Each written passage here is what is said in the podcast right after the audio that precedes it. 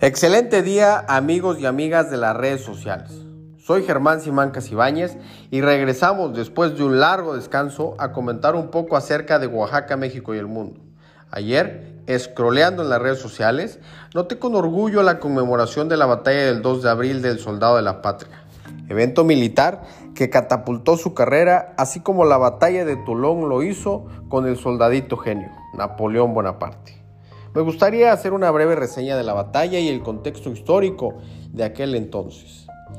Eran los tiempos en que nuestro país vivía el enfrentamiento entre las tropas al servicio del Segundo Imperio Mexicano y las leales a la República. Napoleón III, preocupado por la situación que tenía en Europa ante el recién unificado Estado alemán y el inminente inicio de la guerra, había provocado que empezara a retirar poco a poco su apoyo a Maximiliano de Habsburgo, que entonces reinaba en México. En febrero de 1866, Porfirio Díaz había recibido de la Secretaría de Guerra el nombramiento que le permitió asumir nuevamente el mando del Ejército de Oriente. Meses después, el 3 de octubre de ese mismo año, Díaz libraba la batalla de Miahuatlán, lugar donde derrota a los conservadores. A decir del propio Porfirio, es la batalla más estratégica porque le permite abrir el camino hacia Puebla. Posteriormente, el 18 de octubre, Díaz derrota a un ejército imperial de 1.300 hombres que se dirigía a Oaxaca, en lo que se conoce como la Batalla de la Carbonera.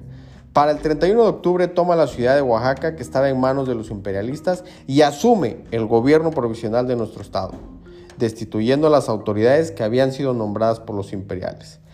Es el 10 de febrero de 1867 cuando Porfirio Díaz rechaza la invitación que el propio Maximiliano le ha extendido por medio del señor Burnov para unirse al imperio. Algunas tropas conservadoras siguen leales al emperador, pero los comandantes franceses han abandonado el país. Desde el 9 de marzo de 1867, las tropas del general Díaz asedian la ciudad de Puebla, defendida por el general imperialista Noriega, que cuenta con 3.000 hombres y 18 camiones. Díaz tiene una fuerza semejante y ha establecido su cuartel en el Cerro de San Juan mismo lugar donde en 1863 el mariscal Forey había establecido el suyo. Con los fuertes de Loreto y Guadalupe en su poder, Díaz fue tomando una a una las calles de la periferia, destacándose en estos eventos el general regio Manuel González. Aunque los republicanos tenían mejores posiciones estratégicas, lo cierto es que el tiempo transcurría y se reducían las posibilidades de lograr el éxito.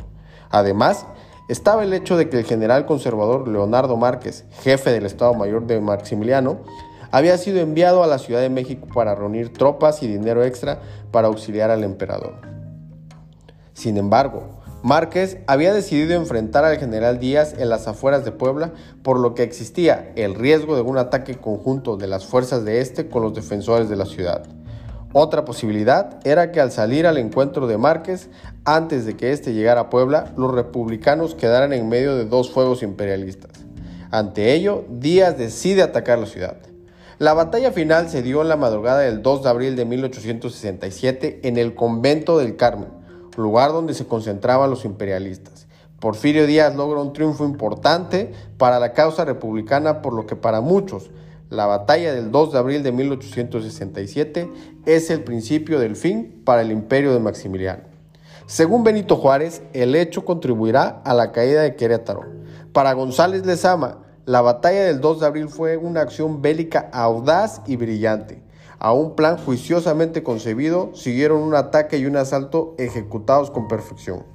Asimismo, señala que la diferencia fue la férrea determinación de los soldados que intervinieron en el hecho de que las armas para alcanzar la victoria.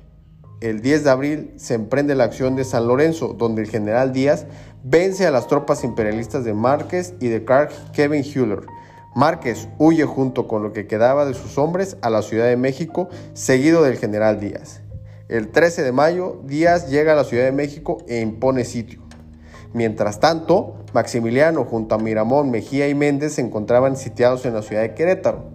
El 15 de mayo, el general Mariano Escobedo le informa al general Díaz de la caída de la ciudad de Querétaro y de la prisión del emperador Maximiliano.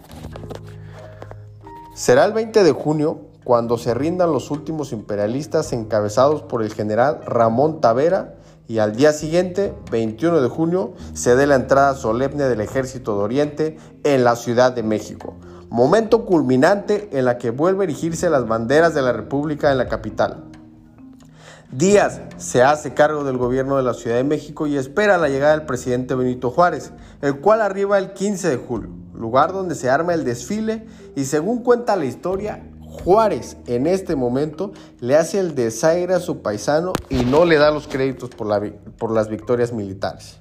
Si el 5 de mayo es fundamental para las armas mexicanas en la lucha contra los invasores, el 2 de abril resulta determinante en la caída del imperio y la restauración de la república y con ello el fin del proyecto geopolítico francés.